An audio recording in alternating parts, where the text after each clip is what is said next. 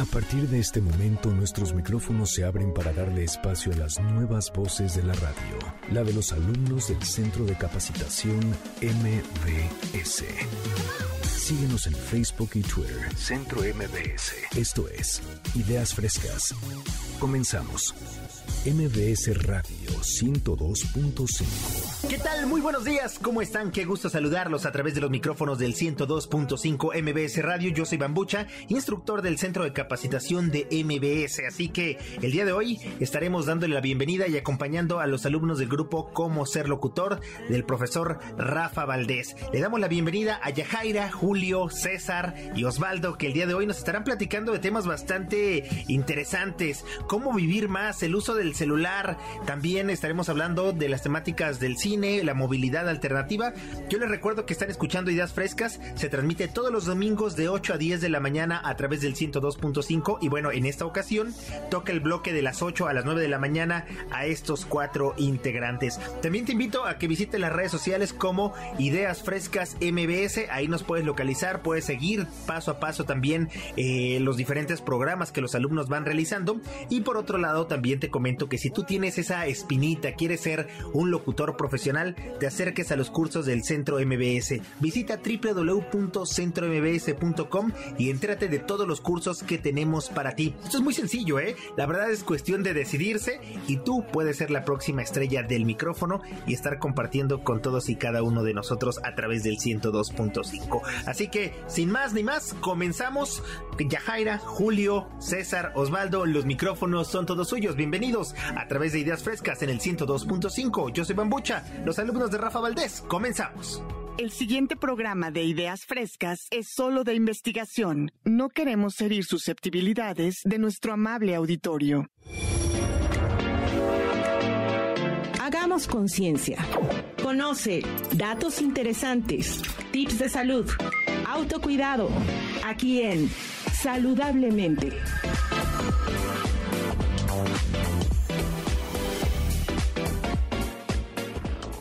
Es momento de presentar el primer bloque a cargo de Yajaira. ¿Quieres vivir más? ¿Qué tanto podemos vivir? Porque hay personas que viven más de 100 años, porque hay personas que viven muchísimo menos. Yajaira, Julio y César nos dan la respuesta a través de este primer bloque. Recuerda que estás en el 102.5 Ideas Frescas a través de MBS Radio con los alumnos del Centro de Capacitación. Hola, muy buenos días. Pues eh, espero que se encuentren muy, muy bien. Mi nombre es Yajaira y el día de hoy en el programa vamos a ver el tema de alejarte de tu celular podría ayudarte a vivir más. Qué bueno que nos acompañan. Y para esto doy la bienvenida a esta mesa a Julio y a César. Chicos, bienvenidos. Me encanta tenerlos por acá. Muchas gracias, Jacques. Hola, Cisa, ¿cómo andan? Bien, gracias. Me gusta escucharlos. Oigan, en estas, en esta Semana Santa estábamos hablando, unas amigas y yo, acerca de cómo le hace mucha gente para, para vivir más tiempo, ¿no? Si nos damos cuenta en la expectativa de vida ha estado incrementando. Justamente tocando estos temas santos, en esa época, según la historia, la gente vivía muy, muy poquitos años, ¿no? Como 30, 40 años. Y poco a poco se ha ido incrementando, incrementando. Y leí que hoy en día la expectativa de vida en México alcanza los 70 años. ¿Ustedes eh, conocen gente de esa edad? O sea, que ha llegado a esa edad. Pues conozco a gente que incluso la ha pasado y está cerca de los 100 el abuelo de mi esposa, ahora sí que llega a una sorprendente edad de 95 y se ve bastante entero para esa edad. Sí, de hecho igual la mamá de mi abuela, sí, ella también superó por mucho esa edad, 90 y tantos años, casi creo 91. Y algunas otras eh, conocidos han llegado a superar los 70 y algo. Sería importante saber cuáles son las prácticas o hábitos que hacían como para que vivieran tanto. Fíjense, yo les voy a decir una cosa, por ejemplo, mi abuelita eh, también alcanzó una, una edad importante y ella en su caso no consumió, que yo le conozca, ninguna sopa instantánea con conservadores o que fuera adicta al refresco. Sí se echaba sus drinks, eso sí. sí le caché una botellita y escondida una vez. Su copita diaria, ¿no? sí, pero nunca consumió que son gansito diario o algo así. Ustedes, la gente que platicaban, o sea, sí, no, en definitiva creo que la gente de antes pues eh, se cuidaba más, ¿no? Por, por el tema de que la industria alimenticia, eh, ciertos vicios eh, que hoy afectan un poco más a nuestro día a día, nuestra salud, nuestro bienestar, pues este yo creo que sí se ve reflejado ahí que realmente sí nos está afectando, ¿no? Pero al final de cuentas es como el ritmo de del tiempo en el que estamos viviendo, el ritmo de nuestra vida, eh, a lo mejor hoy tenemos más ocupaciones, etcétera, lo que nos llevan justo, ¿no? Decías a lo mejor a consumir por ahí una sopa instantánea para llenar la tripa en esos días en el que estamos eh, atareados con tanto trabajo. Por ejemplo, yo recuerdo que el abuelo de mi esposa, bueno, de hecho todavía sigue ahí consumiendo constantemente una cantidad enorme de frutas y verduras todos los días. Y en su juventud, todos los días iba, era la clásica persona de una cascarita aquí, una cascarita allá, caminando en su momento de eh, allá del sur hasta el, eh, Reforma y demás. Es decir, una persona muy activa, lo cual pues también se ha mantenido bastante entero y con mucha salud. Oye, eso es muy importante, ¿eh? César, lo que acabas de decir. O sea, su alimentación, el ejercicio y todas esas cosas son como factores que le van agregando como puntos a tu vida, ¿no? Fíjense que justo en esto estaba leyendo también un artículo del New York Times que dice alejarte de tu celular podría ayudarte a vivir más. ¿Qué onda? ¿Aceptan ese reto? Suena un poco complicado, un poco inesperado. Híjole, sí está medio fuerte y también algo eh, tendencioso, no sé, ese, ese título, ¿no? ¿De qué será? A ver, platícanos, porque a mí me suena como que puede ser de esos celulares que te explotan de repente, a lo mejor eso es lo que haga cortar tu vida. Vamos a empezar. ¿Cuántas horas pasan ustedes en el celular?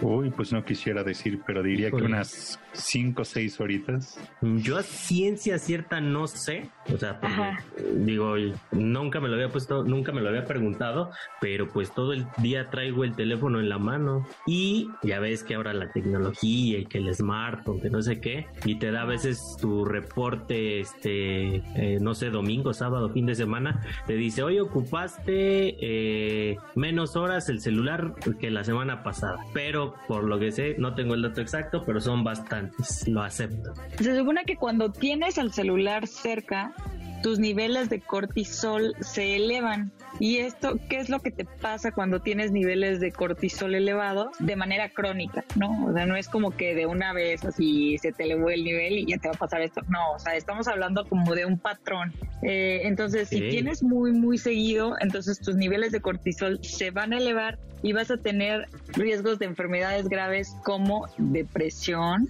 obesidad, síndrome metabólico, diabetes tipo 2, problemas de fertilidad, hipertensión arterial, demencia e infartos cerebrales. Fíjese que el, el primero, que es la depresión, yo sí lo he visto mucho, mucho en adolescentes y nunca lo había relacionado con los niveles de cortisol elevados.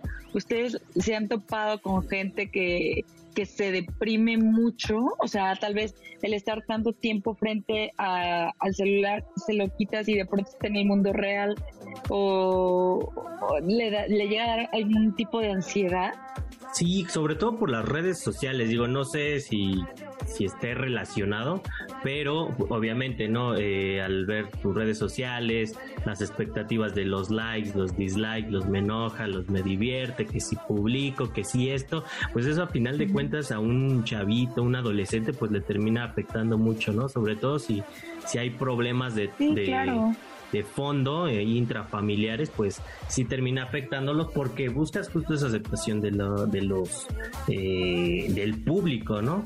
Sí, tu autoestima, eh, las relaciones que tengas con tus amigos, tus compañeros, evidentemente va a cambiar porque vas a estar así como que viendo fijamente el celular y eso, eso fíjense que también te interfiere en el sueño. ¿Y qué pasa? Duermes menos y también si duermes menos, vives menos. Sí, sí, sí, o sea, es como una cadena que uno no se pone a pensar. Yo, yo tampoco nunca he medido el tiempo en mi celular y creo que todos tenemos una pantalla que te dice de manera diaria, semanal, promedio cuánto tiempo pasas, pero no me atrevo a verla. ¿eh? Híjole, no, ya, la verdad ya me pusiste a pensar, eh, o sea, desconocía este dato, estos datos que, que, nos mencionas, y pues sí habrá, yo creo que moderar, ¿no? En pro de, de estar un poco mejor, a lo mejor tenemos problemas que no sabíamos que eran causados por justo la, el tiempo de uso que, que gastamos ahí en el, en el dispositivo. Yo me di pues cuenta.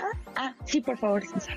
Ay, pues también tampoco es como que si tratemos de un detox muy agresivo, ¿no? O sea, hay que hacerlo poquito a poquito. Claro, todo gradual. exacto. Porque si no nos va a dar resaca de celular, ¿no? Fíjense que escuchaba también unos expertos de redes sociales en la parte de, no sé si han visto el documental que habla justamente de que te alejes de, de estas por lo de, pues, problemas de autoestima, que no ves el mundo. Y una de las recomendaciones que decía eh, uno de, los CEOs, o sea, es, gente que trabajó en las empresas de tecnología más importantes hoy en día, ¿no? Que decía, salgan al mundo, ¿no? Véanlo, disfrútenlo, está muy padre. Sí, está, hay un mundo ahí afuera de esas pantallas. Y curiosamente, algo que escuché en algún momento igual en la radio, es que muchos de ellos le limitan el tiempo a sus hijos. Sí, sí, y eso, fíjate, si ellos que lo hicieron y lo saben, le están limitando el tiempo a sus hijos, yo digo que es por algo, ¿no? Claro. Algo le saben. Pues para reflexionar, ¿no, chicos? Es correcto.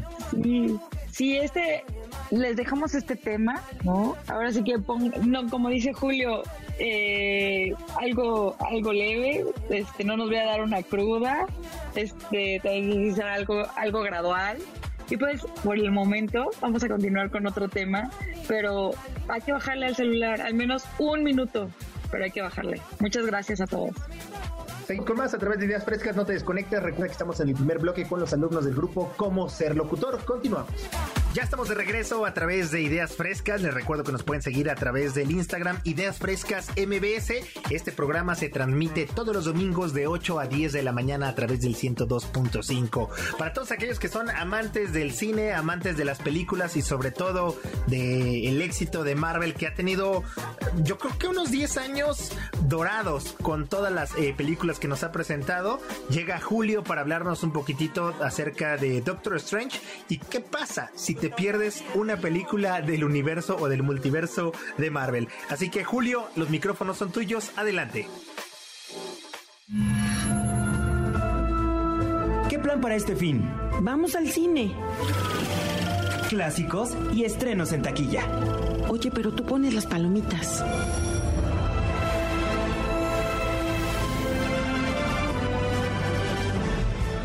Bueno, ya estamos de vuelta nuevamente. ¿Qué tal les caería eh, hoy, dominguito, un plan de cine?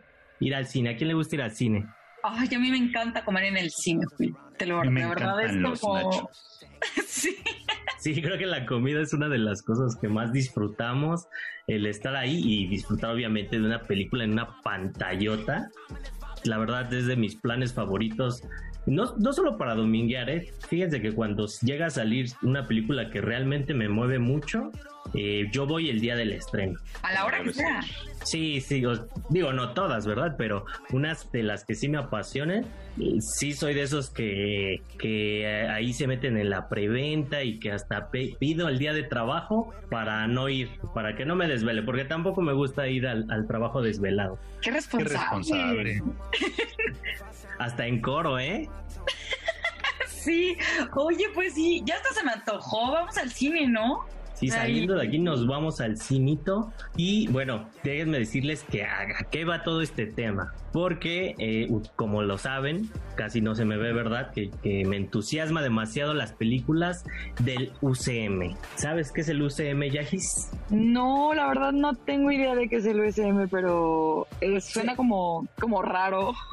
A lo mejor no lo conoces, pero estoy seguro que has visto una película, al menos, que pertenece a este universo. Tú sí, si tú eres más geek. Por supuesto, igual un fiel fanático de esas producciones. Perfecto. Entonces, ya sabrás por dónde voy. No sé, a ver. Mira, el UCM es el universo cinematográfico de Marvel. ¿Ya te suena o todavía no? te damos un poco más de contexto. Ya, ya, ya, ya, ya, quedó clarísimo. Son las películas que la gente hace mil filas y se visten y se...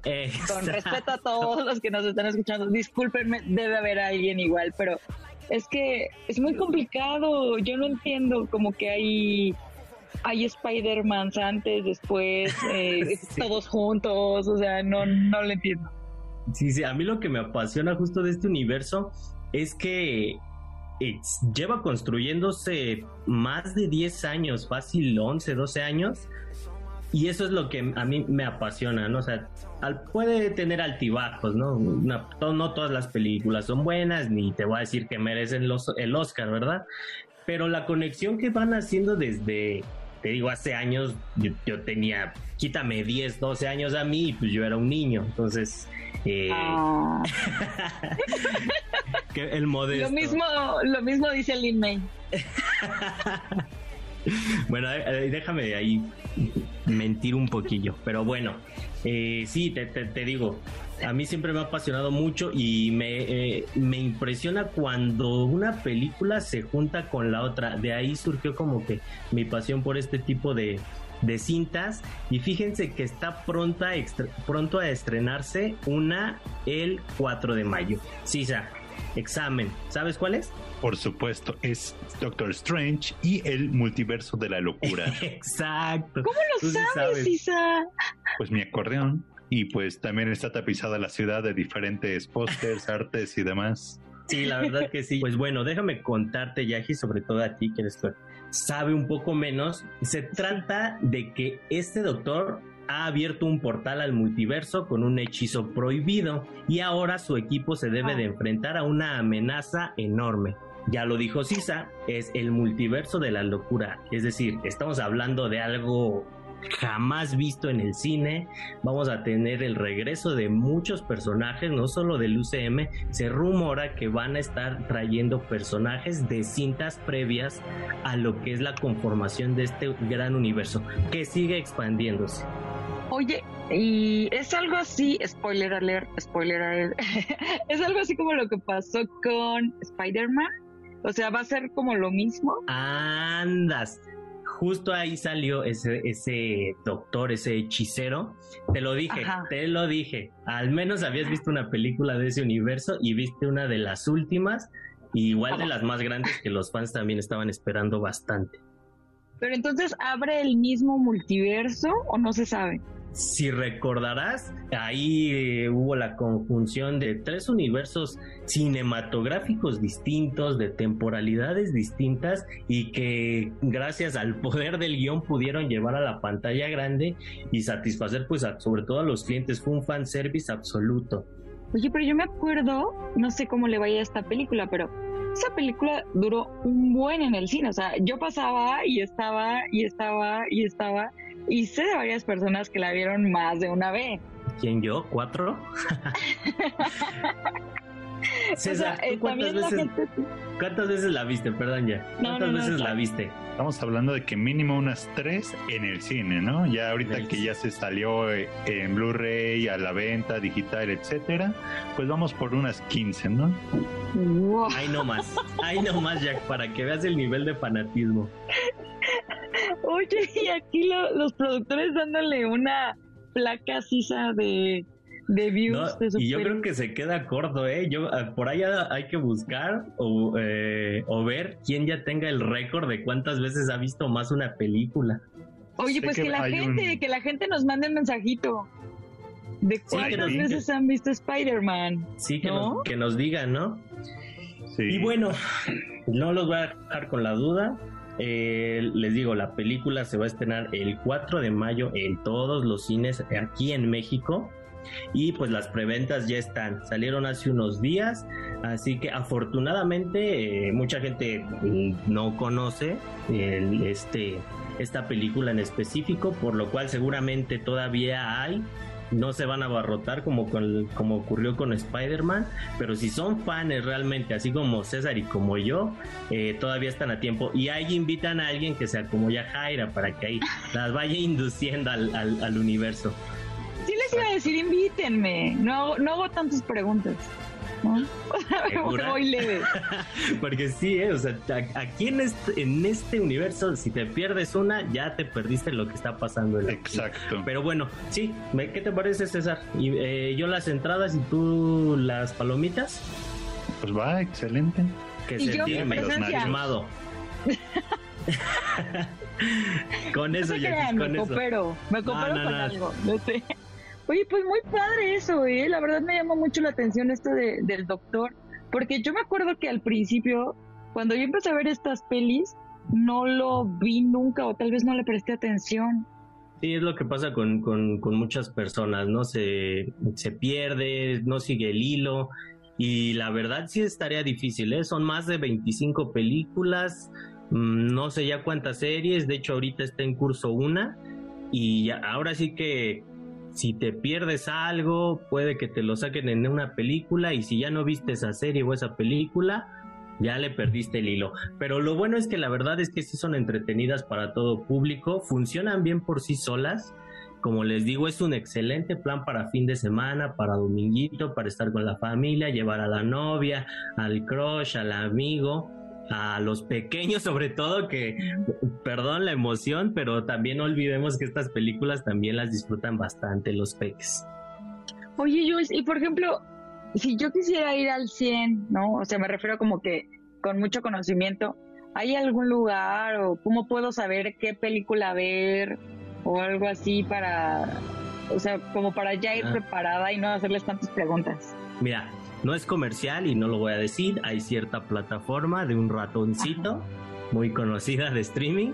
Ahí eh, está todo ese contenido de, del universo cinematográfico de Marvel y me parece que hasta hay una como lista de reproducción en orden cronológico para Ah. que la puedas ir a disfrutar. Es Ah, correcto. pues Ahora sí que esto sí. parece. mar- No es solo una carrera, no es un maratón de películas, series, cómics y una que otra animacioncilla. No, Da pues sí la voy a bastante de qué hablar, ¿eh? Da bastante de qué hablar, pero si quieren le dedicamos un bloque específico, porque ahorita pues ya eh, es- se nos acabó el tiempo. Eh, nos vemos con el siguiente bloque. Vámonos con más a través de ideas frescas. Recuerda visitar www.centrombs.com. Yo te espero y recuerda buscar el curso Cómo ser locutor. Les recuerdo para todos aquellos que quieren disfrutar de un programa en vivo y que quieren estar con nosotros a través del 102.5 o les gustaría estar más adelante ser las futuras estrellas de la radio, lo pueden hacer ingresando a www.centrombs.com. Así de sencillito, ustedes entran y van a encontrar un curso que seguramente se va a ajustar a lo que ustedes están buscando.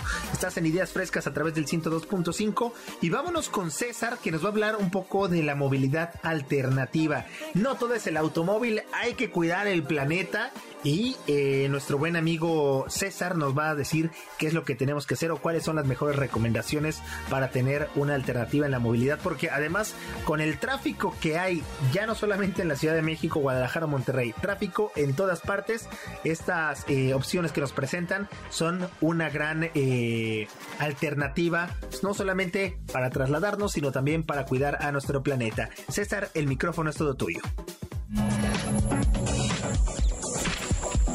Sigue la guía para el cuidado del medio ambiente en Ruta Verde.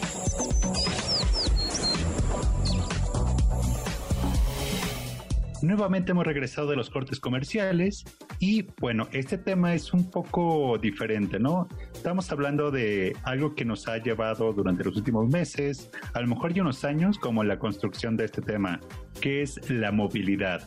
Pero no solo estamos hablando de cómo moverse en carro, en transporte público y demás, sino que gracias a la situación que hemos vivido en los últimos años, pues hemos tenido que desarrollar otros métodos de transportarnos.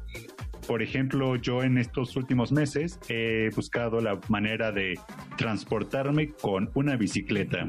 Pero sabemos que la bicicleta, a pesar de que es el método más usado alternativo, por así decirle, existen otros más. Y bueno, para eso tenemos a nuestra pequeña experta en los scooters, que es Yajaira Martínez, y a Hola, Julio, ¿cómo que están? también nos acompaña el día de hoy. Por ejemplo, Yo nunca me he subido a un scooter de los motorizados, pero sabemos que Yagis ha sido una ferviente admiradora, usuaria y ahora propietaria de uno desde hace algunos años. Entonces, quisiera que nos platicaras cómo has sentido tu experiencia en esta parte de moverte por la ciudad en un medio ligeramente diferente a lo usual. Bueno, yo les voy a decir una cosa. Eh, para los que me conocen, saben que me gusta optimizar en muchas cosas. Y una de las ventajas es el tráfico, muchachos. O sea, te lo ahorras totalmente porque el scooter sí está permitido para que se vaya por el carril de bicis. Entonces, este, con la ventaja de que para la gente como yo que se quiere ahorrar el esfuerzo, eh, por eso es eléctrico y se va solito, solamente tienes que apretar un botón, está súper padre. Y este, dos, los parquímetros, no pagas parquímetro, no sé a quién le hayan puesto una araña, pero es terrible. O sea, ¿cuántos años en parquímetros cuando van a algún lado? Al menos hablando en la Ciudad de México. Ahí siempre quita un poco de tiempo ver, uno, dónde hay lugar, ¿no? Y número dos, dónde está el parquímetro. Y tres, a ver si de casualidad traes morralla. Y son, la verdad, es un, es un, es terrible, ahí sí, ahí sí soy experto, es terrible encontrar un lugar en esta ciudad y también la cuestión, ya, ya no digas que, que vas a pagar, ¿no? O sea, ni siquiera hay lugar, porque o ya están ocupados, o pone la gente sus cubetas, o que te llegue el de tránsito, que doble fila, e, etcétera. E, en ese aspecto sí, sí, sí, sí es un gran medio de transporte esos scooters y qué lástima, ¿no? Que había un servicio hace un par de años eh, de scooters eléctricos, pero lo quitaron. Eh, desconozco por qué. ¿eh? Yo tampoco se dice, se rumora y se comenta que fue por cuestiones financieras, otros dicen que fue por actos ilícitos referentes a estos scooters, es decir, se los llevaban los amantes de lo ajeno y oh. pues se desabastecieron con qué dar servicio, ¿no? Qué caray. Pues creo que no estamos tan, tan avanzados en esta ciudad como para tener ese tipo de tecnologías, pero particularmente pues creo que sí, ¿no? Como, como Yagis y pues es una excelente opción de movilidad alterna a lo que es un vehículo, que además pues en pro del medio ambiente pues, pues no contamina. Por supuesto. Sí, y no gastan en gasolina, ¿eh? Esa es otra ventaja, o sea, y la batería le dura un buen, le dura mucho. Este, también bueno, yo creo que depende, depende el, um, el scooter que compres, pero aguanta a personas que son un poquito más grandes, ¿no? Yo en mi caso soy muy, soy chiquita y, avanza muy bien, pero hay varios que, que te aguantan bastante. Y entonces es, creo que hay muchas, muchas ventajas, pero tal vez aquí el, el rey del transporte sin duda es la bici, ¿no? O sea, porque ahí sí no la tienes ni que cargar, ni que cuidar de la lluvia, nada, no sé. César, tú que estás en este mood este muy fitness, ya este, ¿qué, ¿cómo te has sentido o qué? Pues les diré que empezando por cansado, por más que nada por las pendientes de ciertas partes de la ciudad, específicamente las cercanas a viaducto, es así, sí me dejan las piernas ligeramente entumecidas, ¿no? Pero pues sí. Y casi, casi escupiendo los pulmones, ¿no? Puede ser, no lo negaré ni lo afirmaré. Pero justo como comentaba Jack, es una excelente opción para movernos a través de la ciudad, sobre todo cada vez que en esta nueva normalidad 3.0, pues se han retomado actividades como, digamos, cierres y demás. Justamente me tocó uno el día de miércoles y pude navegar a través de las calles fácilmente hasta una ruta alterna, ¿no? Así que, pues sí, sin duda, si están cansados del tráfico, quieren ahorrarse unos pesos o desean también hacer ejercicio, porque después de todo, siempre es un buen ejercicio para mantener condición de salud, para bajar de peso, etcétera, pues siempre es recibido, bien recibido. Sí, la verdad que la bicicleta es el medio, ya lo dijo Jack, el medio de transporte ecológico por excelencia. O sea, reiterando, salud, eh, te evitas el estrés, eh, eres ecológico, ahorras en la gasolina, ahorras en, los estacionamientos. La puedes llevar. ahorita creo que también ya hay eléctricas e incluso hay eh, híbridas y se desarman, ¿no? O sea, ya, ya no es ya no es como antes que era una bicicleta ahí súper pesadísima. Ya hay livianas, este, nuevas tecnologías, nuevos materiales que hacen que también el transporte, eh, digamos, no montado, sean portátiles, ¿no? Es correcto, justamente. Les iba a preguntar eso. Justamente, Jack, tú que tienes la fortuna de que sea algo plegable, conocerás que es algo muy conveniente si, digamos, quieres tomar el metro. Y pues también el metro ofrece la opción de que te puedes llevar tu bici plegable todos los días a cualquier hora. Así que si necesitas ir a cierta parte de la ciudad y llevarte tu bici y es plegable, justamente puedes hacer uso de esta facilidad. Muy bien, chicos, y para andar en bici, porque a mí tal vez en algún momento sí me gustaría explorar esa opción, eh, me gustaría hacerlo con responsabilidad, ¿no? O sea, yo he visto lo eh, que hay unas personas que tienen como foquitos y digo, en las noches eso es, esto está padre, ¿no? Pero no sé cómo se llaman o no sé qué tanto necesites, que si necesitas como un equipo para andar en bici de manera responsable, ustedes nos podrían dar como pues, un pequeño este acordeón, digamos, de cómo hacerlo bien. Pues claro, el principal es el mero mero petatero, el casco. Ese sí no puede salir, incluso seguramente tú tienes uno para tu scooter. Y pues también, como dices, unas lucecitas, una luz frontal y una luz trasera para bicis. Generalmente vienen en paquete, entonces no hay problema. Y pues también he visto mucha gente que trae chalecos reflejantes o bandas reflejantes o incluso hay algunos que tienen incluso unas bocinitas o una campanita para salir y anunciar que ahí van, ¿no? sea, la ciudad sí está ya diseñada para esto, ¿no? Digo, yo, yo he visto cuando camino, cuando paso eh, ahí en el transporte, que hay carriles específicos cada vez más ya eh, en más vialidades, ¿no? Sí, justamente el gobierno de la Ciudad de México ha ido construyendo poquito a poquito hay ciertas demarcaciones en las que todavía están apenas calando cómo va a estar el asunto, pero sí, es decir, digamos, lo que viene siendo Benito Juárez, Cuauhtémoc, Miguel Hidalgo y, hay muchas más, pues sí, ya han creado esta infraestructura justamente para los patines, las bicis, incluso las patinetas y los patines en línea, ¿no? También es algo ya muy común verlos rodando por la ciudad Oigan, ¿y hay seguros para bici?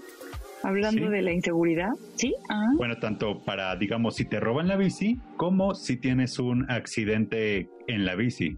Ahora sí que les paso el dato de que sí existen. Ahora sí ya quedará en vista de lo que ustedes gusten, digamos, pagar al mes, lo que gusten en cuanto a necesidades y demás.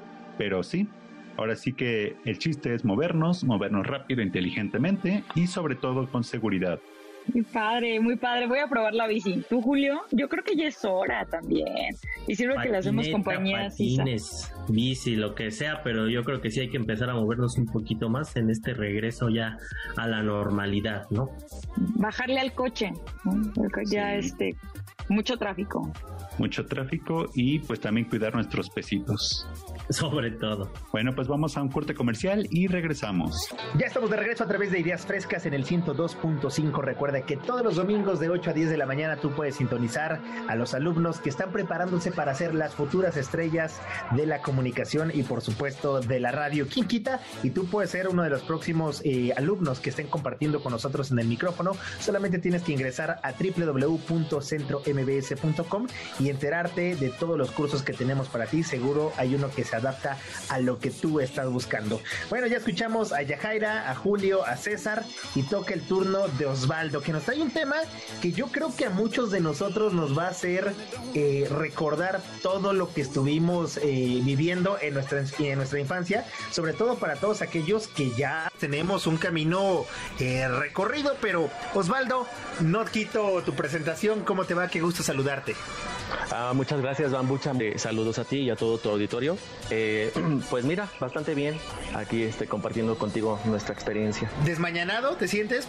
entiendo, es domingo, 8, ya bueno, ya estamos cerca de las 9 de la mañana y, y muchos dicen no es de Dios y más en vacaciones de Semana Santa. Claro, sí, parece como un sacrilegio un poco difícil este levantarse a esta hora, lo sé, pero pues aquí con toda la actitud, con todas las ganas. Muchas gracias. Oye, bastante bien. Pues de qué nos vas a platicar? ¿Cuáles son, a ver, échale las caricaturas que, que traemos? Pues mira, eh, yo, eh, bueno, tengo 39 años, pero afortunadamente me tocó vivir una muy buena etapa en los años 80, cuando se hacían caricaturas que eran como de una temática muy blanca. Eh, seguramente algunos de algunas personas de nuestro auditorio recordarán caricaturas como los Thundercats, como los Halcones Galácticos, como este, las Tortugas Ninja. Claro.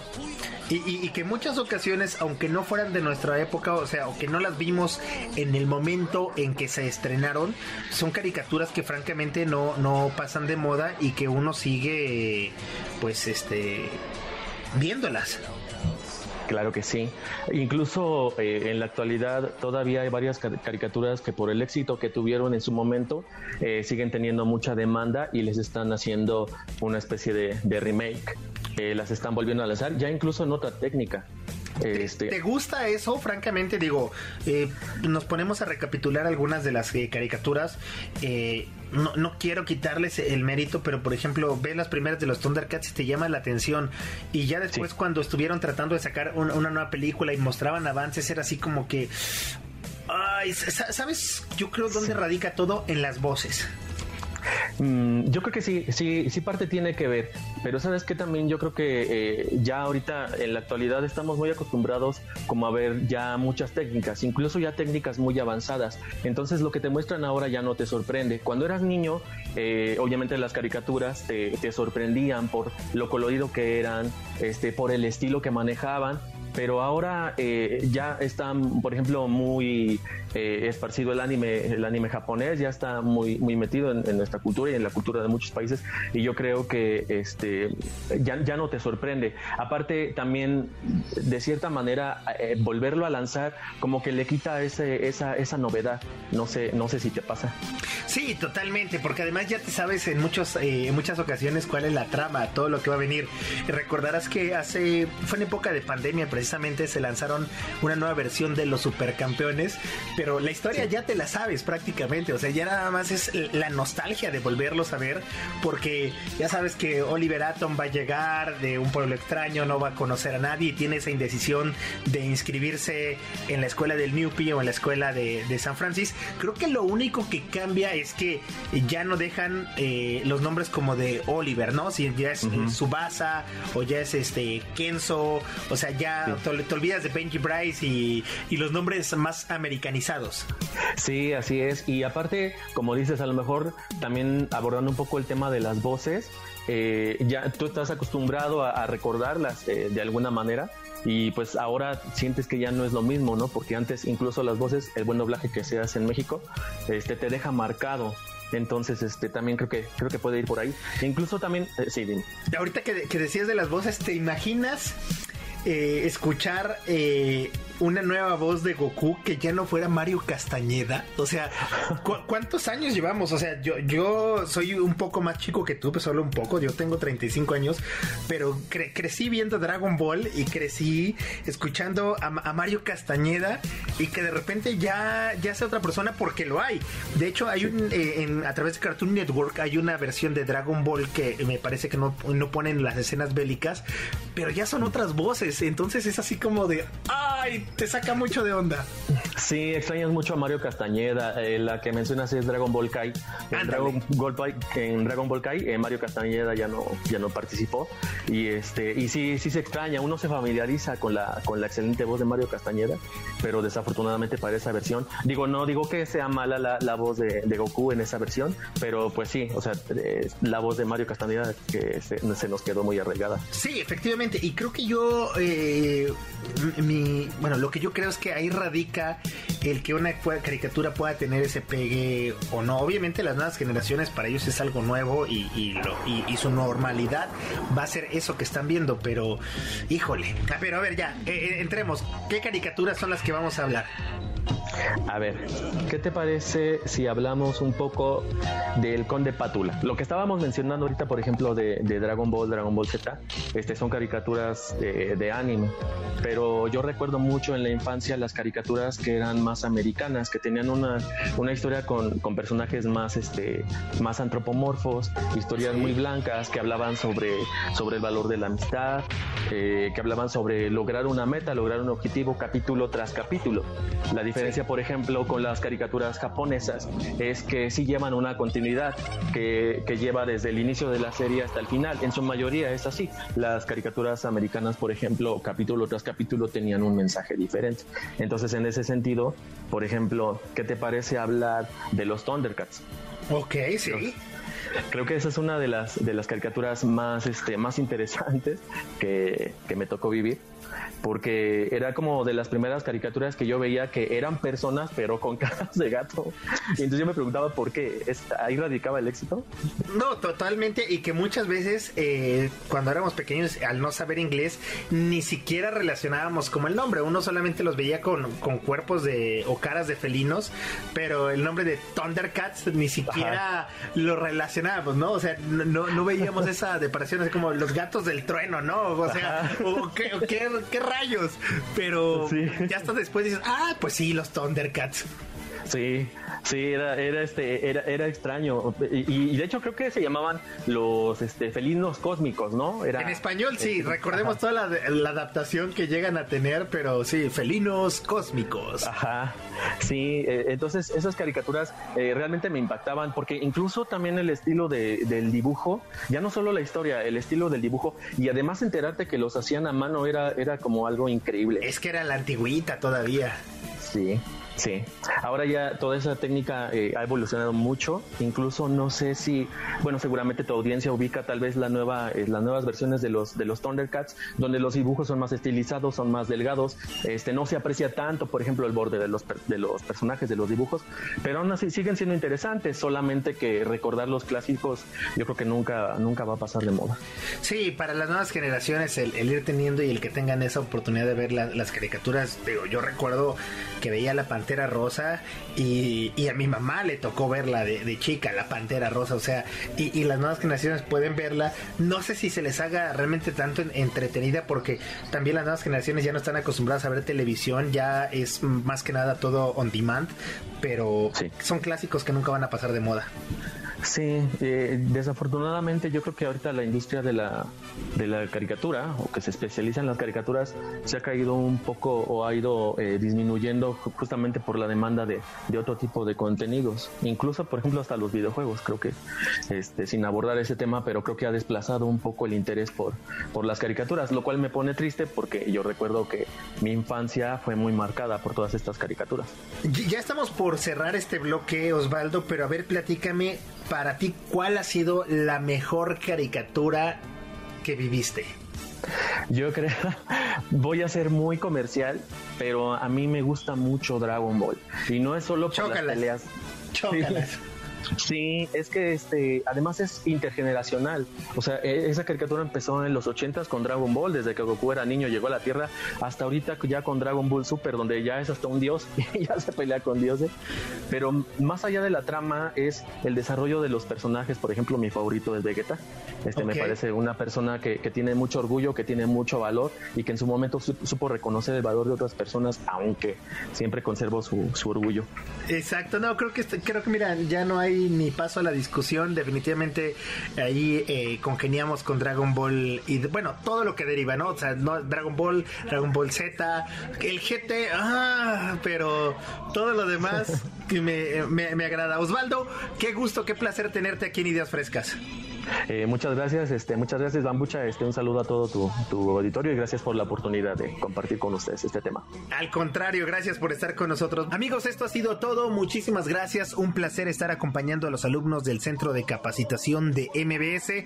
Gracias a todos los que nos estuvieron acompañando. Gracias, Yajaira. Gracias, Julio. Gracias, César. Gracias, Osvaldo. Les mando un fuerte abrazo. Para mí ha sido un placer acompañar a estos alumnos del grupo Cómo ser locutor del instructor Rafa Valdés. Te recuerdo que nos puedes visitar a través de Ideas Frescas MBS en el Instagram o visita centrombs.com. Todos los cursos que tenemos para ti, ya sea que vivas en Tijuana, que vivas en España, que vivas en Madrid con los cursos online, tienes la posibilidad de estar con nosotros. Y recuerda estar en un programa a través del 102.5 en MBS. Yo soy Bambucha, muchísimas gracias por el favor de su atención. Nos escuchamos próximamente. Hasta luego.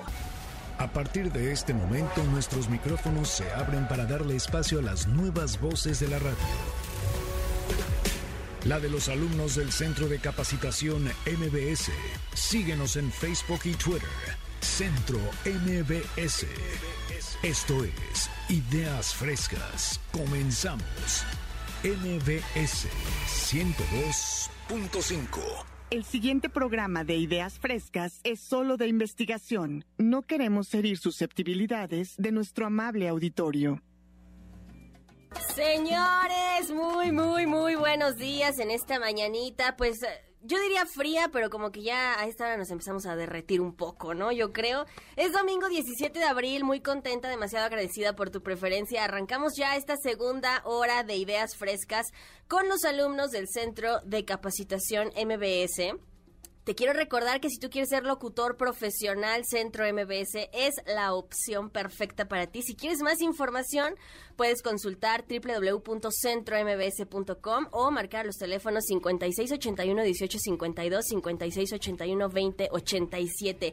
¿Quiénes son los alumnos del día de hoy? Jacqueline Barrios Escalante, María Fernanda Maciel, Zaira Trejo Cortés, Manuel López Borja y Alejandra Muñoz Jiménez, pero fíjense que también tenemos un alumno invitado, ya graduado, conductor de un podcast que se llama La Tertulia. Mi querido Lalo Matlalcuatzi, ¿cómo estás? Hola, ¿qué tal Frida? ¿Cómo están todos los madrugadores que ya nos están escuchando este dominguito rico? Muy bien Frida, muchísimas gracias por esta invitación. Ya aquí súper bien, este, empezando, pues te digo este domingo y como tú dices, pues ya con, con esto del podcast, ya a punto de estrenar la segunda temporada de la tertulia y pues eh, dándole, dándole duro. Ahí está, buenísimo, mi Lalito. Bueno, oigan, pues fíjense que quiero antes mandar un besote a mi señor padre que me está escuchando. Él sabe por qué le mando este besote. ¿Ok? Bueno, pues a ver, tenemos boletos para que se queden, no se despeguen, porque tenemos muy buena información, pero aparte tenemos premios. Tenemos eh, pases dobles para Vaselina, Luli Pamping, paquete MBS maravilloso. Más adelante te voy a decir qué incluye. Y exposición Frida, ¿ok? No te despegues porque te voy a decir cómo te los llevas. Y bueno, ahora sí, fíjense que en algún coaching que tomé nos decían que la persona más importante de tu vida, pues eres tú mismo. Y entonces necesitas amarte mucho y necesitas aceptarte tal cual eres. Entonces, de esto se trata el siguiente tema. Mente y cuerpo en balance. Salud y cuidado en ideas frescas. Mi querida Jacqueline Barrios nos va a platicar de esto. Jackie, bienvenida a Ideas Frescas. Hola Frida, muchas gracias por eh, permitirme este espacio aquí y pues como bien lo mencionaste antes, el tema de hoy es body positive. Y se preguntarán, tanto tú como los que están aquí conmigo, de qué se trata este tema, ¿no? ¿Qué significa el body positive? Primero quiero contarles que es un movimiento que eh, se centra en aceptarte a ti mismo, aceptar tu cuerpo y no parte de, esta de las críticas, ¿no? Se preguntarán eh, a raíz de qué, a raíz de que muchas veces actualmente en redes sociales vemos siempre lo mejor de las personas, ¿no? Nadie va a publicar sus inseguridades en redes sociales o foto con papada, ¿no? no, claro que no, no. Siempre buscamos nuestro mejor ángulo, pero en ocasiones tendemos a comparar nuestras inseguridades con el mejor ángulo de la otra persona. Entonces, de ahí es donde nace el body positive, de aceptarte a ti, aceptar que no todos tenemos a lo mejor el cuerpo perfecto, ni la voz, ni la personalidad que queramos, sino que con lo que tenemos, ser felices, ¿no? Y bueno, este, ¿cómo, cómo surge este movimiento? pensarán que a raíz de redes sociales y todo esto es algo nuevo, pero realmente no. Quiero contarles que desde 1996, o sea, ya un ratote, eh, el movimiento empezó a surgir y surgía por grupos feministas, principalmente en Estados Unidos, donde todo esto da inicio.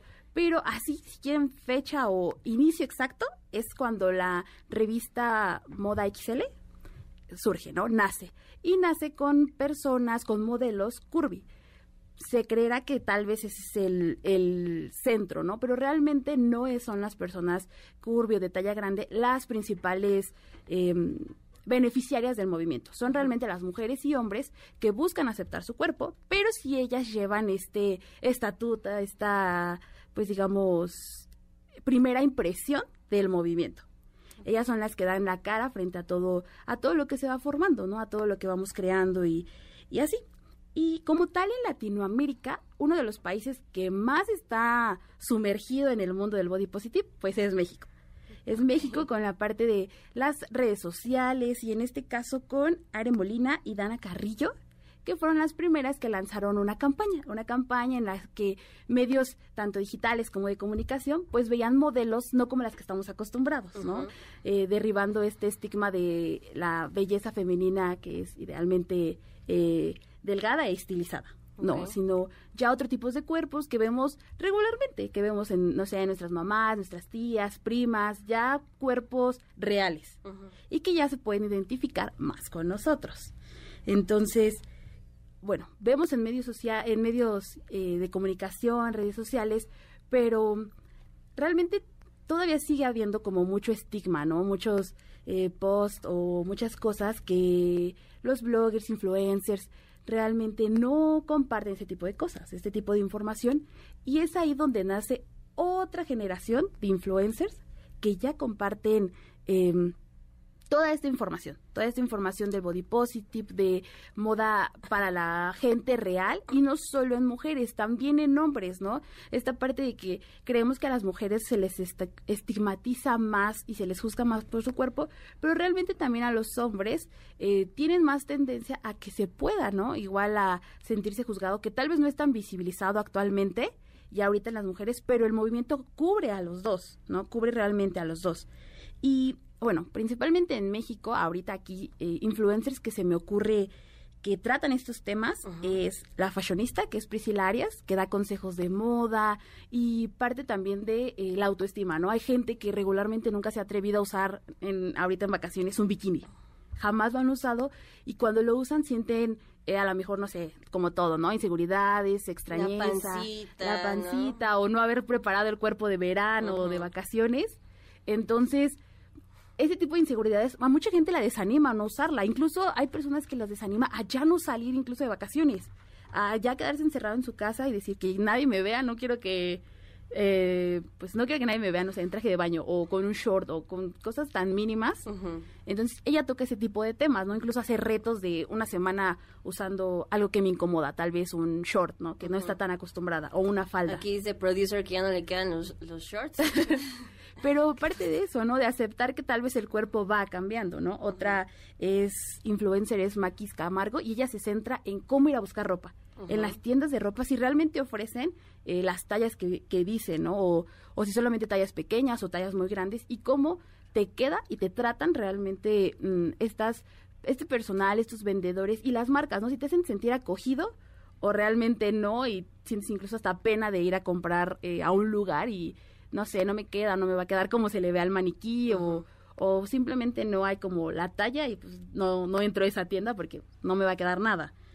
Y Lupita Cardosa habla más acerca de eh, la aceptación, pero un punto más humorístico, un punto más como que te saca una sonrisa y sí está el problema, pero pues ríete un poco, ¿no? No eres la única con este problema, sino hay miles de personas más que lo comparten y que está bien, o sea, que no está eh, para tirarnos a un mar y, llorar, sino que es algo natural, que estamos naturalizando ya y que es algo que no se debe de, invisibilizar y realmente que todos compartimos, ¿no? Pero fíjate, Jackie, yo creo que esto es algo por lo que todos hemos pasado, ¿no? O sea, ¿te ha pasado, el Sí, la verdad es que, eh, mira, yo creo que hoy en día las redes sociales tienen un poder súper importante para nosotros mismos porque es justamente esta cara de la, estas dos caras de la moneda, ¿no? En donde tú subes una, una foto o un video o lo que sea y tus mejores amigos, tu familia o lo que sea te, te, te ponen, oye, te ves muy bien, qué bonita.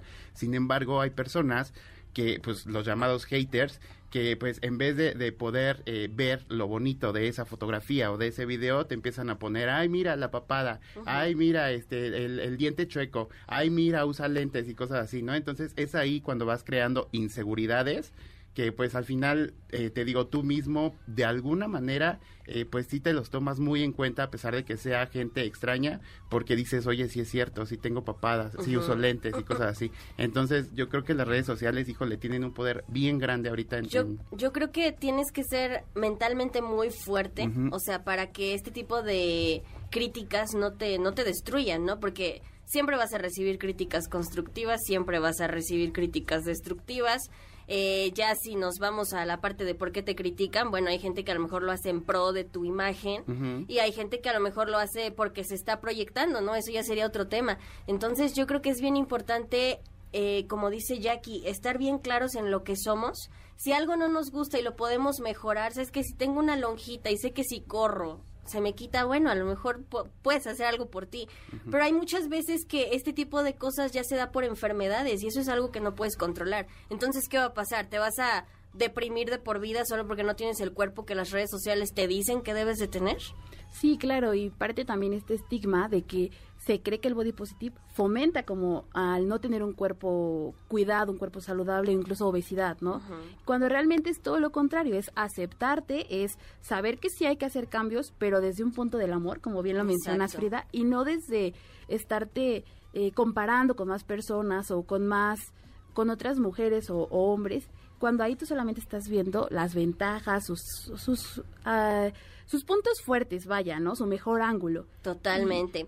Oye, Jackie, eh, a ver, ¿qué te parece si nos das tus redes sociales para que ahí nos hagas un en vivo, nos des más información? Porque este tema creo que se extiende horas y horas de reflexión. Sí, claro, es bastante largo, pero pueden encontrarme en Instagram y en TikTok como arroba Jackie-barrios. A ver, pero Jackie, K. a ver, dilo bien porque yo la tuve que buscar bien. Es Jackie con K e Y, guion bajo barrios en Instagram y en TikTok es todo junto, arroba Jackie Barrios. Y tiene fotito de K e playa. Y. Una fotito de playa para que me reconozcan. Perfecto, Jackie, muchísimas gracias. Pues ahí lo tienen, ahí están las redes sociales para que ustedes también puedan pues ver un poco más de información, ¿no? Y acuérdense, alimentar siempre nuestro amor propio es lo que nos va a salvar de cualquier cosa. Y bueno, a ver, vamos a ver, esta semana ha sido pues vacaciones, ¿no? Vacaciones, vacaciones, viajes, pero ¿qué te parece si te platicamos ahorita de pues algunos destinos que podrías disfrutar, pero ay, pues no sé, a nivel internacional? Conoce y vive una nueva aventura. Viaja de mochilazo.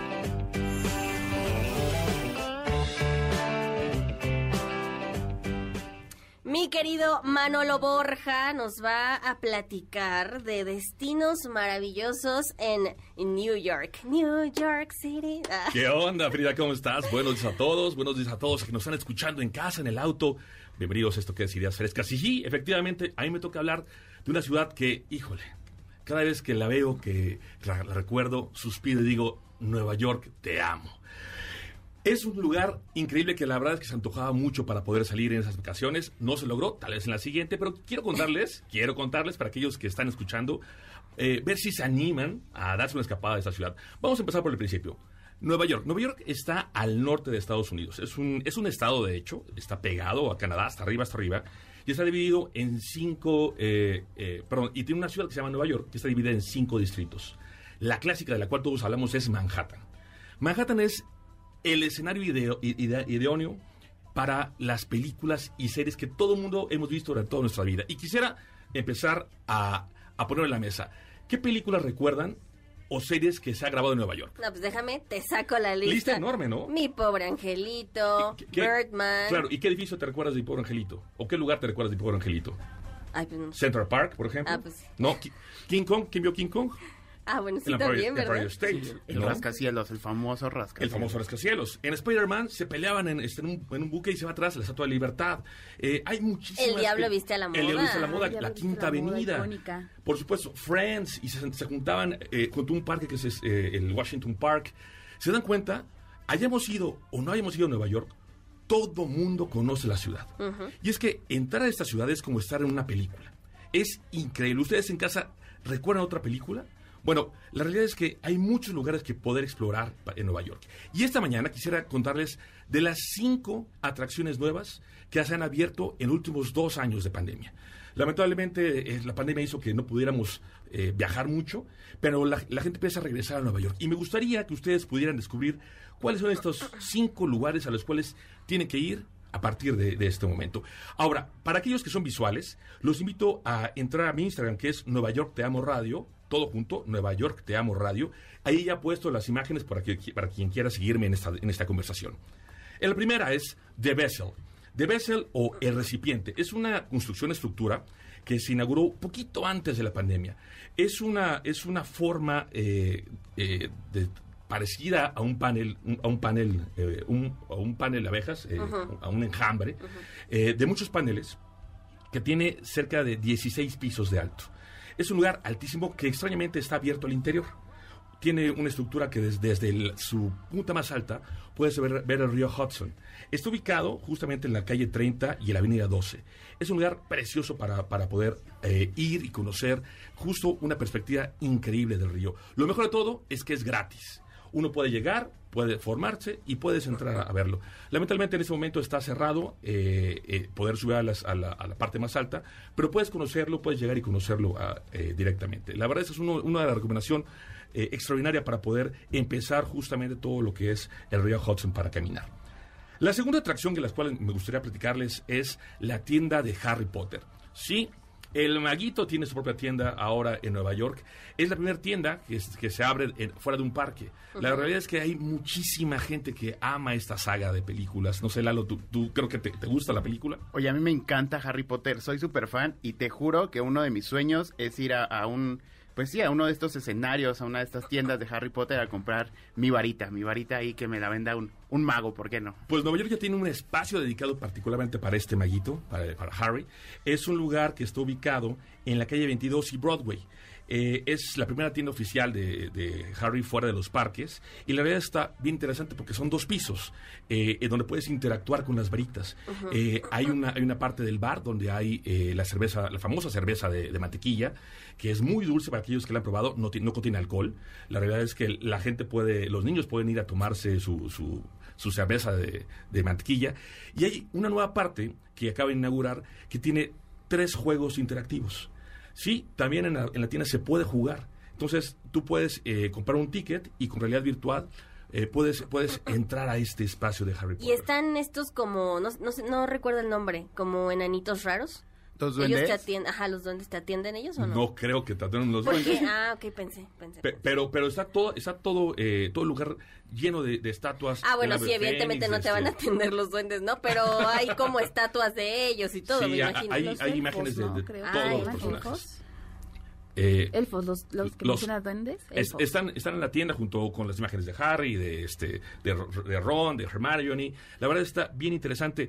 Ojo, para aquellos que están interesados en ir, como decía, es gratis, por supuesto, es una tienda entrar, pero hay, hay una fila. Y entonces, si tú llegas a las 8 de la mañana, vas a tener que escanear un QR code, un, código QR.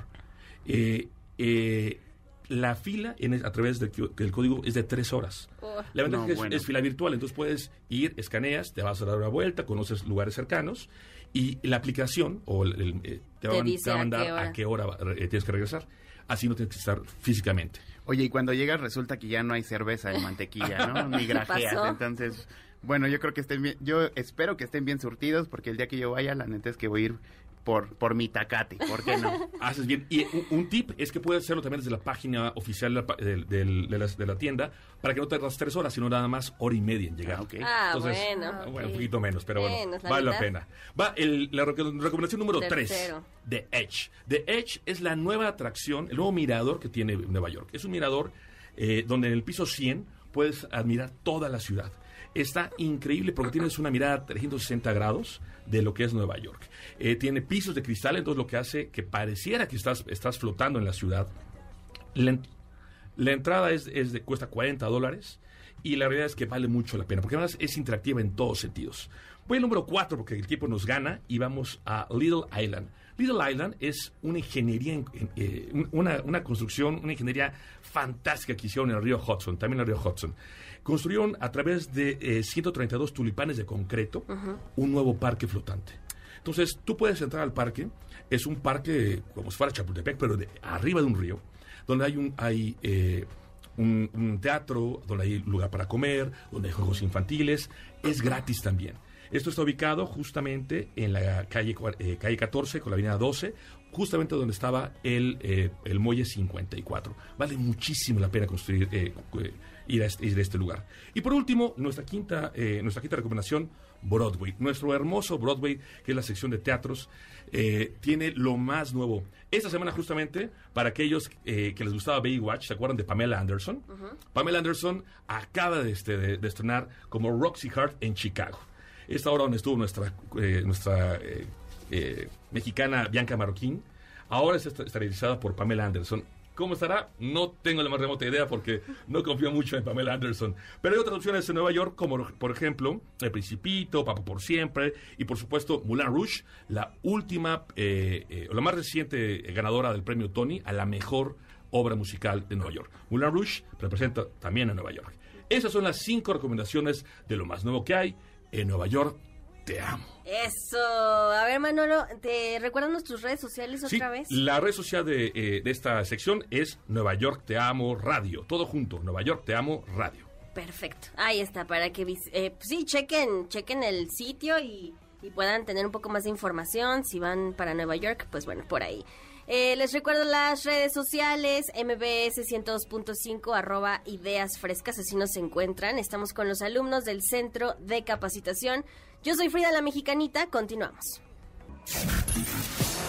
Apoyando a los nuevos talentos de la radio en MBS 102.5. Esto es Ideas Frescas. En un momento regresamos. En MBS 102.5 le damos espacio a las nuevas voces de la radio. Continuamos en Ideas Frescas. Seguimos este, este domingo 17 de abril, señores.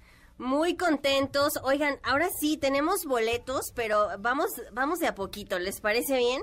¿Cómo se llevan sus boletos? Bueno, solamente márcanos 5166125, así nos marca 55 5166125 y tenemos ahorita en este momento te llevas tu pase doble para el musical Vaselina para el sábado 23 de abril a las 5 de la tarde en el Teatro del Parque Interlomas, ¿ok? También te vamos a dar en este momento un pase doble para Luli Pampin. La cita es el 24 de abril a las 5 de la tarde en el Pepsi Center. Dicho esto, bueno, pues ahora sí vamos con un tema buenísimo que te va a encantar porque es arte. Al final es arte, es arte que puedes ver en todas partes. Y bueno, pues a ver, ¿de qué se trata?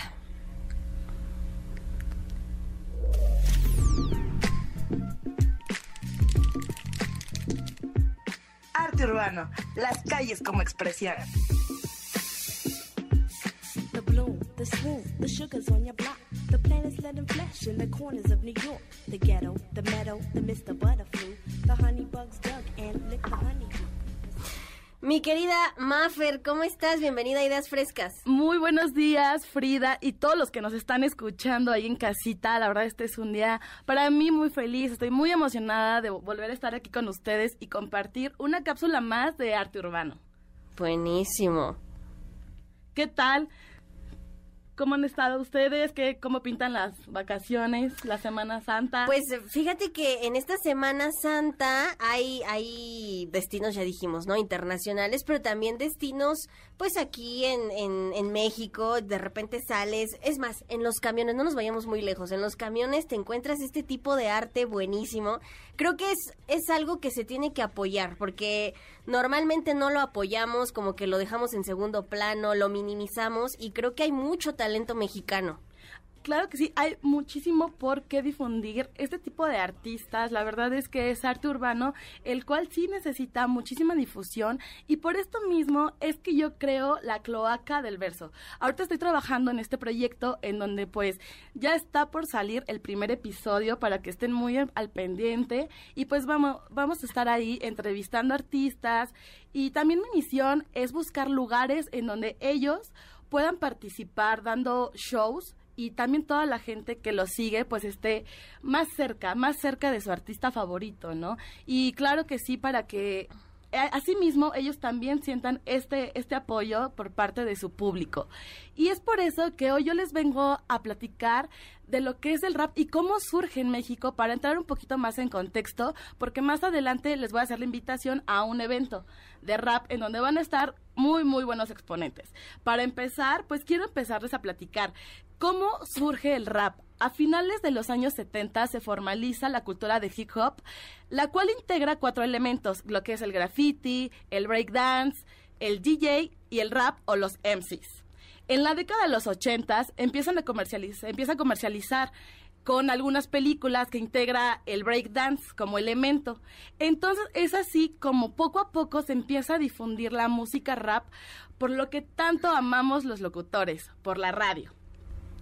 Es así como en México empieza a surgir el rap a partir de lo que es toda la zona norte y se empieza a extender en todo México.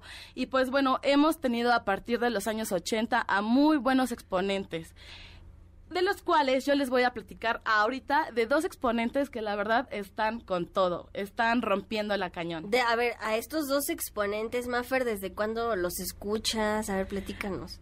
Yo la primera vez que yo tuve contacto con el rap fue a mis nueve años porque uno de mis tíos escuchaba esta música y la verdad a mí me gustaba mucho porque eran tantas palabras, rimas y, y el beat, ¿no? Que también es muy importante, es uno de los elementos muy importantes en Pero el rap. también creo que es súper importante la improvisación, ¿no?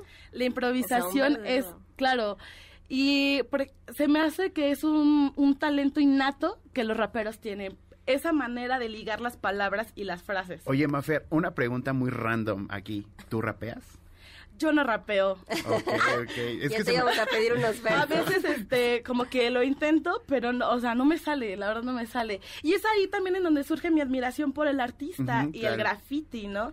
Y es que se me hace, ajá. se me hace no raro, pero pues dices que estás como empapada desde los nueve años, entonces de alguna manera como que pues te adentras, digamos, a este estilo y empiezas a probar, ¿no? Tú de repente dices, ah, yo creo que eso sí me sale. Y entonces yo creo que, que también, eh, no sé, en tu cuarto, en el baño, a mí, a mí me pasa, ¿no? Que digo, ay, esto sí me sale. Y empiezo a intentarlo y así. Y de repente dices, ay, oye, esto rimó, ¿no? Y se oye bonito. Entonces empiezas como a crear justamente esas rimas y dices, oye, pues no está tan difícil después de, de, de todo este tiempo, ¿no? Que dices que desde los nueve años has estado, pues, en este... En contacto con el rap. Exacto. El rap te da esta libertad de escribir, porque tú, te tú puedes ser un, un poeta. Un poeta a través de líneas y a través de un beat, ¿no? O sea, tú te pones a escribir y, y esa misma letra tú la puedes hacer en rap. Fácil, ¿no? Buenísimo. Mi tesis en rap. Y es que sabes qué? que admiramos tanto a veces a raperos internacionales, pero ¿qué pasa con los mexicanos? Y a ver, Tenemos platícanos. talentos muy buenos. Hoy yo les voy a hablar de lo que de la trayectoria de Tequila y de Perro Su, porque bueno, ellos van a estar en este evento que yo les comento. Calpuli el 15 de mayo, entonces pues en este evento vamos a tener una, expl- una explosión de underground. ¿Se van a rap. enfrentar o cada quien su presentación? Cada quien va a dar su show. Ah. Pero también vamos a tener este batallas de rap, que también ya ven que esto es lo que caracteriza mucho al- a la cultura hip hop. Tequila es mejor conocido como un cantante y compositor de rap. Él nace en Los Ángeles, California, y se da a conocer en el año 2012 con su primer álbum de estudio, Inc. Sanidad. El mayor reconocimiento por sus capacidades líricas y también tuvo una competencia en las batallas de freestyle a partir de la- del año 2018, formando parte importante de los duelos que definieron la cultura de las batallas rap. A ver, ¿qué es lo que hace diferente a Tequila? Tú que le sabes aquí a los raperos, ¿qué es lo que sientes que hace diferente a este rapero? Tequila lo diferencia su frescura, su frescura y también porque trae gran enseñanza de lo que es el norte, en digo del norte, perdón, de Estados Unidos, porque él, él nace en Los Ángeles, California, en donde surge el rap en sí. Entonces también como él trae esta influencia de Estados Unidos en su en sus letras también mete un poco de este de, de letras en inglés. Es una fusión de culturas, ¿no? Yo creo que, que cuando. Cuando eh, por ejemplo, este chico que, que viene de Estados Unidos, entonces llega a México, llega a empaparse justamente de esta, de esta cultura mexicana que es rica en todo, en gastronomía, en música, en, pues sí, en cultura en general. Entonces, eh, el hecho de que él trate de fusionar, pues estas dos eh, culturas que él ya adoptó, está padrísimo porque como dices, a lo mejor mete por ahí algunas palabras en inglés, pero no nada más son las palabras, ¿sabes? Son, yo creo que también las vivencias de, de, de este, de este personaje para poder eh, recalcarlo, remarcarlo y transmitirlo con su música. Exacto, tú mismo lo has definido.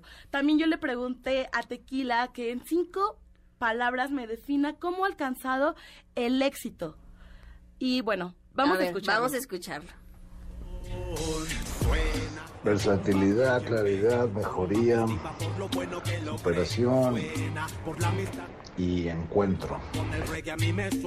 A ver, a ver, versatilidad. Claridad, Claridad. mejoría, creo que superación y encuentro. encuentro. Ok. Sí, pues toda, toda una vivencia. Oye, buenísimo. Yo pensé que nos lo iba a rapear, pero está, está bien, está bien. Pues Es fíjate, o sea, no ahí- rimaban, no rimaban. No rimaban. pero desde ahí te das cuenta, ¿no? La mentalidad que traen. O sea, son personas grandiosas y a veces ni siquiera los, los, pues les damos el reconocimiento que se merecen. Hay otro exponente, ¿no? Del que nos vas a Sí, platicar. también les quiero platicar de Perro Su. Perro Su se caracteriza por su control de la palabra y su flow en los versos. Hacen que su rap sea fluido, duro y fresco. Sus letras son profundas, mezcladas con cotidianidad, frescura y chispas que se conjugan y potencian con una voz suave y áspera y penetrante. También tengo una sorpresa, pues Perro Su, pero eso ya es en unos minutitos. Nos mandó un saludo y también para que tengan ahora sí que la gente eh, tenga este este encuentro que que se sientan un poco más en cercanía, ¿no? Con, con el artista. Yo les prometí una entrevista, pero yo creo que eh, son, eh, son muy poco, es muy poco tiempo el que igual este, ahorita tenemos.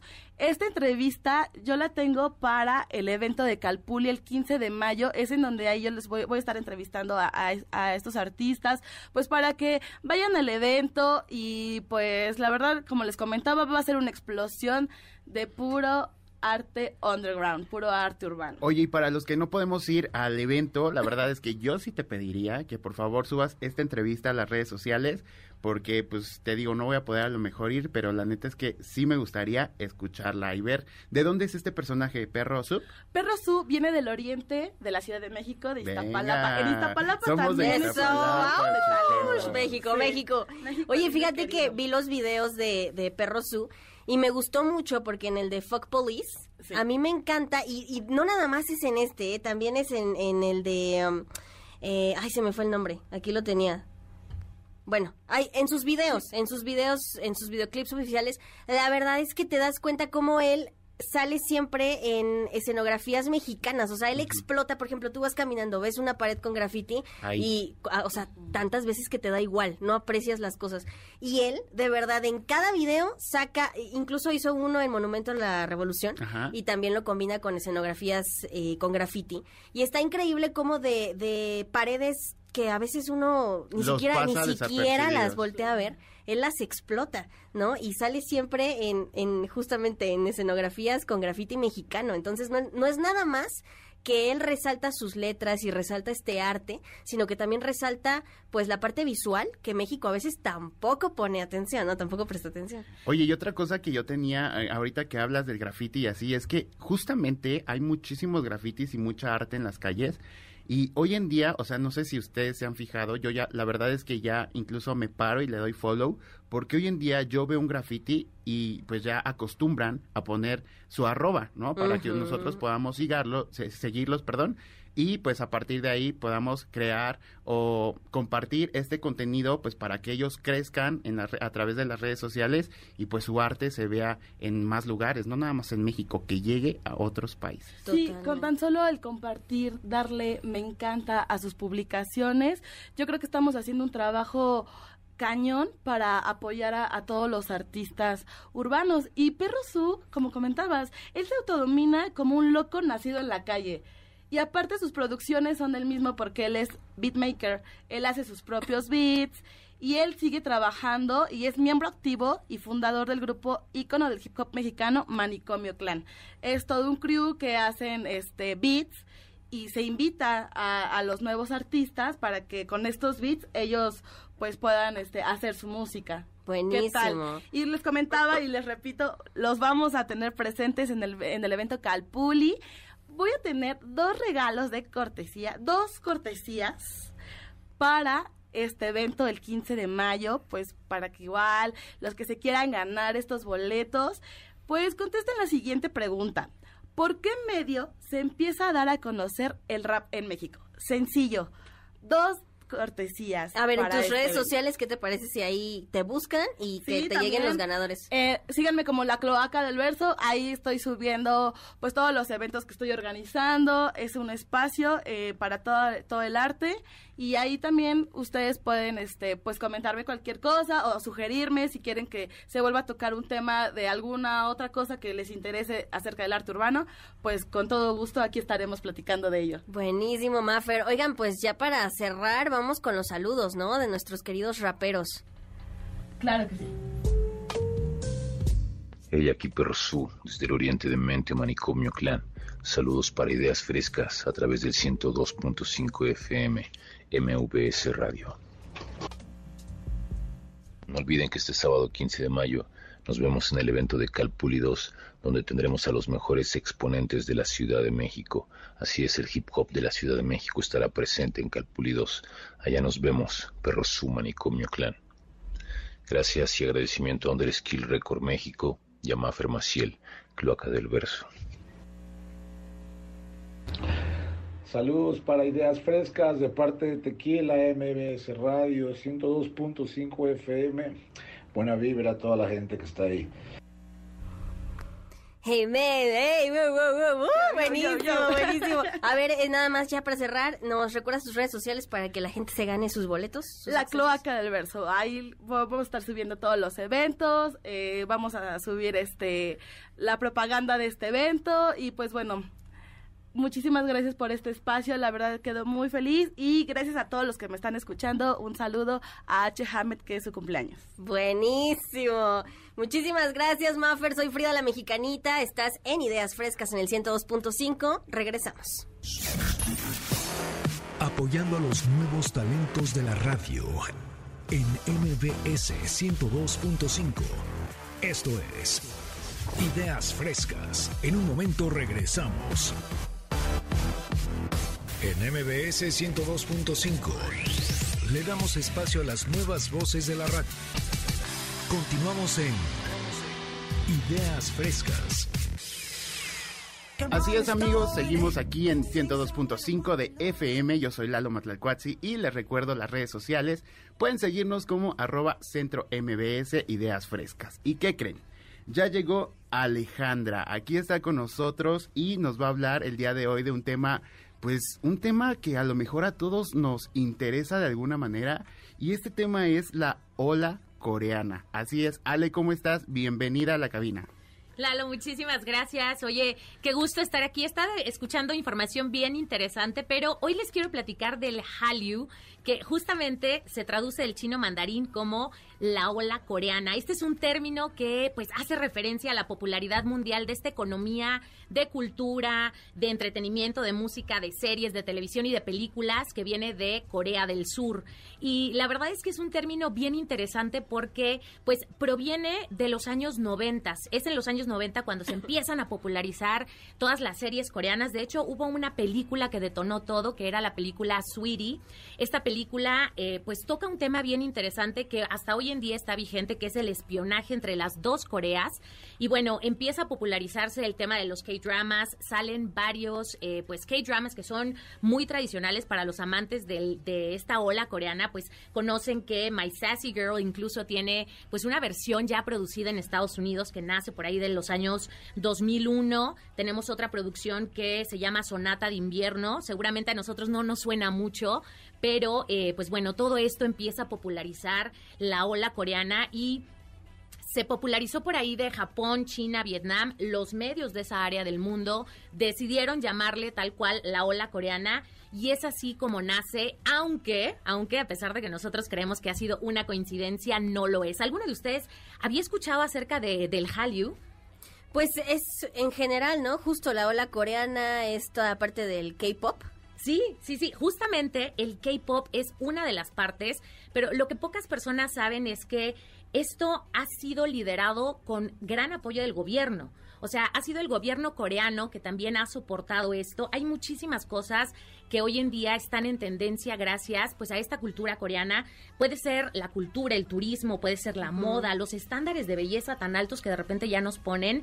Es justamente por eso, incluso muchas de las cosas que atrae a las personas a este Hallyu son los valores y también pues el, el, el- el honor que ellos, que, pues, que ellos utilizan cuando se presentan, ¿no? Y parte justamente de la ola coreana viene del K-pop. Hay muchísimas otras cosas, sabemos que está el K-drama, está el K-fashion, ¿no? Que es la moda, pero eh, de lo que están buscando ellos con esta ola coreana particularmente es que nos quiten de la cabeza esa idea tan triste que teníamos. No sé si recuerdan que en los años 90 y antes, pues Corea se caracterizaba por la idea de la guerra. Claro, ¿no? sí, sí, sí. Era lo único en que lo que pensábamos y en una crisis devastadora, una crisis económica devastadora, que por cierto, no sé si sepan, pero ellos eh, lo que pidieron prestado al Fondo Internacional eh, lo pagaron en menos de tres años. Así de trabajadores y así de enfocados estaban en sacar a su país de, de este hoyo que, que tenía, ¿no? Entonces, ahí es donde el gobierno apoya a- a- al Hallyu y hoy en día es como lo que, lo que conocemos.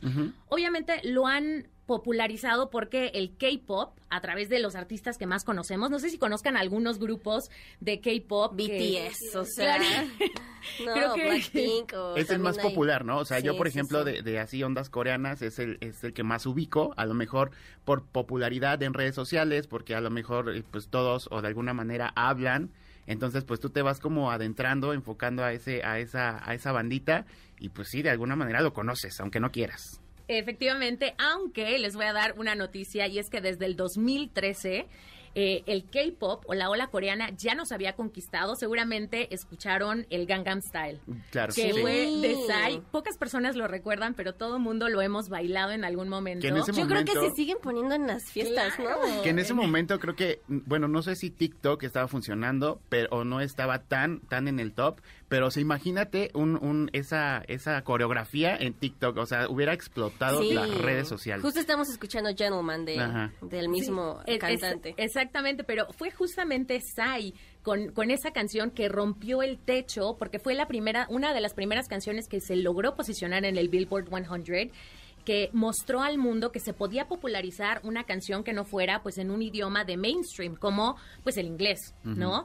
Además, poca gente también sabe que fue el video más reproducido en YouTube por muchísimos años. O sea, le acaban de quitar la corona después de casi 6, 7 años. Eh, se la quitaron y, y tú te das cuenta de, hasta ahora que se los menciono, que realmente venía de esa ola, aunque él no era el, este- el estereotipo de un idol, porque pues no era delgado ni joven ni con una belleza suprema, pues bueno, esa fue la primera vez que el mundo entero tuvo el contacto y bien, como después lo, mencionaba Frida, pues tenemos a Twice, tenemos a EXO, tenemos a Blackpink, a Monster, a BTS, en Hypen, ¿no? Que está utilizando pues todas las redes sociales realmente se han popularizado muchísimo por el uso de las redes sociales, por el uso de todo lo que tiene que ver con la Sí. innovación. Aparte, ¿sabes qué? Que eh, por ahí vi que también son embajadores, ¿no? En UNICEF, en End Violence. Es correcto. Y no solo, en- no solo de End Violence, ya tienen varios años eh, que ellos están eh, pues yendo como embajadores. De hecho, el presidente, el anterior presidente, porque han de saber que recién acaban de cambiar por un presidente un poco más conservador, pero bueno, el presidente anterior los invitó como miembros honorarios, o sea, embajadores culturales, y fueron el año pasado en septiembre, estuvieron en las Naciones Unidas. A mí se me hace algo espectacular que reciban a siete chavos que apenas hablan inglés, que lo reciban en la sede de las Naciones Unidas y además que les dejen el recinto para crear un video que se llama Permission to Dance, porque eh, pues ellos estaban trayendo el mensaje de quiérete a ti mismo, de eh, vamos a salir de esta. Tienen una canción muy emblemática que se llama Life Goes On, la vida continúa. Y era justo en honor al término de la pandemia. Ellos querían que la gente supiera que la vida va a continuar y va a continuar como lo era antes o a pesar de lo que de lo que sucedió va a continuar como era antes. Entonces ellos son unos de los de los dos nombrados eh, pues líderes de este movimiento Hallyu. El primero es eh, Lee Min Ho, para los que conocen mucho de esto, pues es un artista de K-pop, eh, más que de K-pop, de K-drama. Él es un artista eh, que pues está involucrado en eso. Lee Min Ho fue el primero, BTS fue el segundo y ya llevan dos años consecutivos que han mantenido ese estatus, ¿no? Entonces, realmente, eh, pues estos chicos, siete chicos que llegaron desde abajo, ¿no? Eh, Y se tienen popularizaron rapidísimo. rapidísimo, pero al nivel de hoy en día tienen más de 600 nominaciones. Están Van para el ya han ganado de- muchísimas cosas. Y el tema es que han ganado más de 440. ¿Sabes? O sea, más de dos terceras partes de las nominaciones se las han ganado. El único que se les escapa hasta ahora son los Grammys. O sea, recién, ustedes recordan, acaban de, de pasar los Grammys. Es la segunda vez que les niegan ese bonito gramófono o gramáfono este dorado. No tarda, no tarda. Es lo que estaban diciendo, es estos chicos se fueron devastados y dijeron, no me voy a rendir, vamos a seguir trabajando, a pesar de que trabajan súper duro, eh, dijeron, yo quiero este, este premio y van por él. De hecho, ahorita, exacto, a, a días, semanas, tienen las siete, siete nominaciones en los Billboard, están nominados en siete diferentes categorías y casi estoy segura de que van a salir, pues, por lo menos con cinco, ¿no? Entonces, Buenísimo. sí.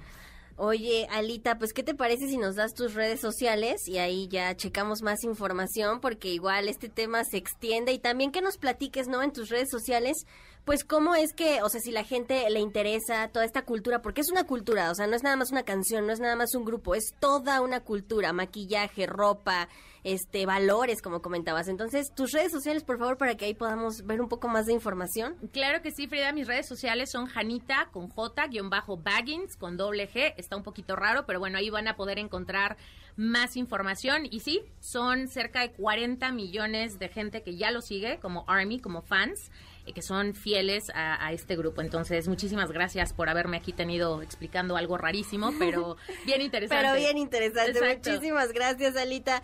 Oigan, pues, eh, si tú quieres consentir a tus pequeñitos, tenemos un pase doble para Luli Pampin. Última llamada, señores. Pase doble para Luli Pampin. Solamente tenemos uno, ¿eh? así que llama ya. La cita es el 24 de abril a las 5 de la tarde en el Pepsi Center. ¿Cómo te los llevas? Marca en este momento 55 51 66 1025. 51 66 1025 y listo. Te llevas tus pases. Soy Frida la Mexicanita. Nosotros continuamos en el 102.5. Apoyando a los nuevos talentos de la radio en MBS 102.5. Esto es Ideas Frescas. En un momento regresamos.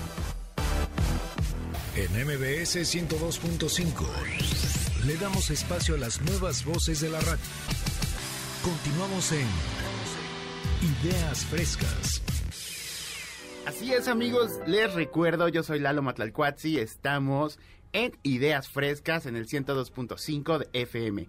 Síganos en nuestras redes sociales como arroba centro MBS Ideas Frescas y ¿qué creen? También tenemos un hashtag que es hashtag Ideas Frescas. Ahí pueden seguirnos, pueden seguir todas nuestras conversaciones y de paso ganarse algún premio. Y bueno, el día de hoy, siendo las 9.55, tenemos ya en cabina a nuestra compañera Zaira y nos va a hablar de algo bien bonito que a mí en lo personal me encanta y es el teatro musical. Zaira, ¿cómo estás? Bienvenida. Hola, muy buenos días. Aquí, muriendo, tratando de sobrevivir en este mundo de domingo. No, mira, te traigo las siete obras más populares de abril. Y Dios mío santo, yo, yo no sé, está peleadísimo, pero en número uno está todo. Siete veces a Dios, ya han escuchado de esta obra, está Alan Estrada que fue el director.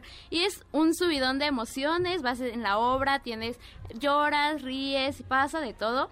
Y te muestra las diferentes etapas de las relaciones amorosas, desde el romance, pasando por los conflictos que creo que a todos nos ha pasado, que pues primero creemos que es la pareja perfecta. Sí, el amor y de tu vida, ¿no? Que lo después encuentras como 20 no, veces. Se- se llama y después enamoramiento, como que ya lo odias y regresan. Bueno, pues de eso trata Siete veces a Dios y está en el Teatro Ramírez Jiménez. Yo se la súper recomiendo, aparte que sabemos de que Alan Estrada es un icono en el teatro musical, está en Hoy no me puedo levantar, estuvo en muchísimas obras y ahorita como productor la, la está rompiendo el, el muchacho que yo admiro y amo con todo mi ser. El número dos tenemos Network, que es una sátira sobre el mundo del poder que ejercen masas de los medios de comunicación. Se presenta en el Teatro de los Insurgentes y está muy buena, muy ¿Qué te pareció? Pues mira, es que si me pongo a decirte ahorita qué me pareció, no vamos a acabar. Oh, bueno. Pero solo te puedo decir que es súper recomendada. 10 de 10, así, para irnos rápido. El número 3 tenemos Te amo, eres perfecto y ahora cambia, que es una sucesión de historias sobre el amor y la complicación que resultan ser las revelaciones. Y son cinco o seis actores haciendo 48 personajes en escena. Wow. Es increíble la capacidad que tienen. Y entre ellos está Lolita Cortés, que sabemos que es... Garantía. Sí, señorona en, en el teatro. Entonces, la rompen. Están en el Teatro Hidalgo, que está ahí saliendo de Metro Bellas Artes. Y yo quejándome de mis tres personalidades, muchachos. Sí, no, imagínate ahora 48. Sí, sí, sí, No, ya. o sea, el, el cerebro lo tienen a, a- a full. Tenemos también el nuevo tenorio cómico que hay. Sabemos pues, a lo que uno le tira, ¿no? Ya con el con el elenco que tenemos a Albertano, a los Mascabrothers. Está muy buena y el ensamble que les ayuda en ciertas escenas es muy bueno y se presentan en el Centro Cultural Teatro 2. También tenemos en número 5 2 más 2, que es una divertida comedia que se adentra en la vida de las parejas swinger y aunque ha sufrido cambios de elenco, no ha perdido el toque y se presentan en el Teatro Royal Pedregal. Y el número 7, porque el 6 me lo voy a brincar porque va junto con una recomendación. El número 7 tenemos a Aladdin, que hemos escuchado 20 mil veces que lo recomiendan, que es súper bueno, sí, y está muy bueno. Mira, el costo del boleto vale la pena porque no es spoiler, pero la alfombra sí vuela. Yo nada más voy a decir eso, la alfombra Oye, sí pero vuela. también tengo el dato de que es toda una escenografía con millones de cristales Swarovski. Yo la veí y la verdad es que está una cosa majestuosa. Y déjenme les digo, déjenme les digo que Yasmín fue la que la que interpreta a Yasmín, Irma, Irma Flores. Flores, Irma Flores. Ella fue alumna en Centro MBS.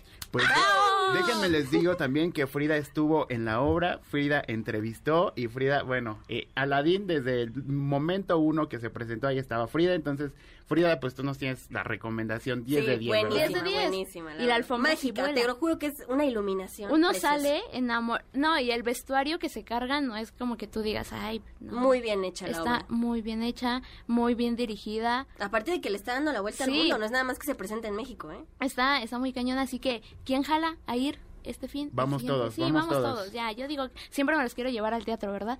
Pero el número 6 que me salté y va con una recomendación es Sola en la oscuridad, que es protagonizada por Itati Cantoral y está pues es que no sé, esta señora también la rompe mucho en el teatro. También está muy En buena. la actuación la rompe muchísimo. Es de misterio, es de suspenso. Sí, y, y digo, está bonito cambiarle como de musical a... aquí traemos de todo, hay para todos los gustos. Y se presentan los viernes a las 19 horas y 21.30, sábados 18 y 20.30, domingos 16.30 y 19.30. Y aparte de...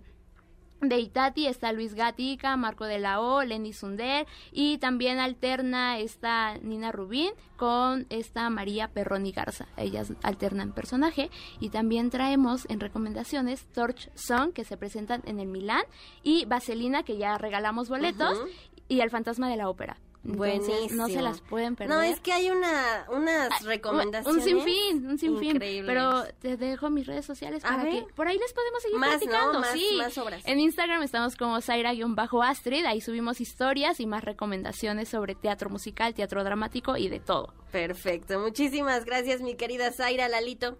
Muchísimas gracias. No, Frida, muchísimas gracias por la invitación a este, a este programa de Ideas Frescas hoy, el 17 de abril. Yo contentísimo de volver a regresar si es que me vuelves a invitar, claro. está. Perfecto. Muchísimas gracias, señores. Que pasen un excelente domingo. Si van a viajar o si están en esas, con mucho cuidado, síganse cuidando. Soy Frida, la mexicanita, y bueno, pues nos escuchamos la siguiente semana. Adiós. Por hoy, concluimos con nuestras ideas frescas. Los alumnos del Centro de Capacitación MBS los esperan con mucho más. El próximo domingo, MBS 102.5.